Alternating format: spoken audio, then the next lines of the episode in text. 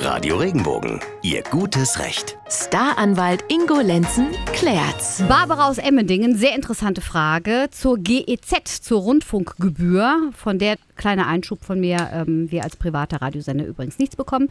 Sie schreibt, in den Nachrichten habe ich gehört, dass man laut einem neuen Gerichtsurteil für eine Zweitwohnung keine GEZ-Gebühr bezahlen muss. Ihr Sohn studiert allerdings in Mannheim, wohnt dort in der kleinen Wohnung, die sie gekauft haben. Eigentümerin ist Barbara, also die Mutter. Der Sohn hat sich beim Einzug vor drei Jahren ordnungsgemäß natürlich bei der GEZ angemeldet, zahlt auch ganz brav die Gebühr, aber muss er das denn wirklich noch? Oder zählt die Wohnung nicht als Zweitwohnung, die von einem Familienmitglied genutzt wird? Ingo. Also Grundsatz ist ja der, das wissen wir alle mittlerweile, jeder muss GEZ-Gebühren bezahlen. Es ist etwas, ich will mal sagen, etwas besser geworden, weil Familien die zusammen in einer Wohnung leben oder Wohngemeinschaften, die müssen nur für einen Anschluss bezahlen. Das heißt, wenn ich mit Studenten in einer WG mit vier Personen wohne, zahlen wir nur einmal die GEZ und können uns die aufteilen. Studenten grundsätzlich können sich dann von der GEZ befreien lassen, wenn sie BAföG berechtigt sind. Mhm aber eben auch nur dann. Beziehen Sie kein BAföG, müssen Studenten die GEZ bezahlen. So, jetzt könnte man aber auf folgende Idee kommen.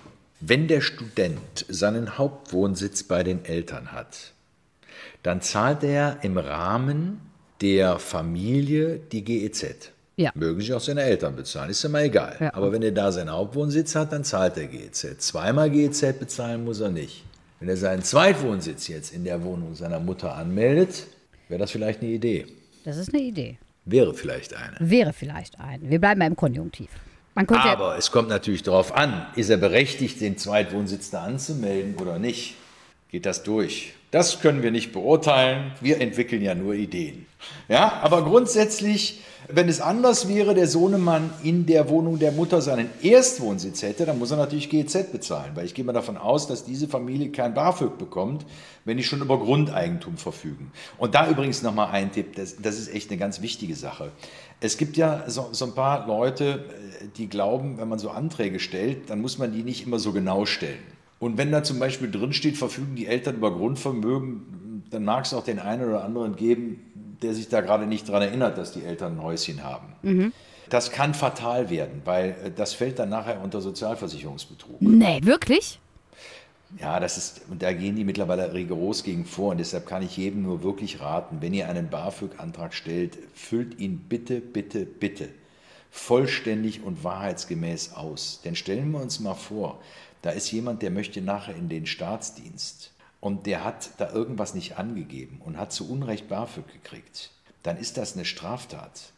Und die wird im Zweifel durch einen, durch einen äh, Strafbefehl geahndet. Und der steht in einem erweiterten Führungszeugnis, das man zur Vorlage bei der Einstellung in den Staatsdienst braucht. Das ist ein ganz wichtiger ja. Hinweis. Das, also, ja. Es ist, ja, ich habe auch schon in dem Bereich verteidigt und ich kann immer nur sagen, bitte, bitte, bitte anständig ausfüllen. Das lohnt sich nicht. Das lohnt sich echt nicht. Ja, und es ist, ich, ich glaube ja, dass es niemand wirklich richtig böse meint Nein. und mit so einer schlimmen kriminellen Energie da dran geht. Aber die Folge von so einer Tat oder so einem falsch ausfüllen oder, oder mangelhaften Ausfüllen, die ist irre. Also, wir sind immer ehrlich, wir füllen immer alles anständig aus und dann geht alles gut.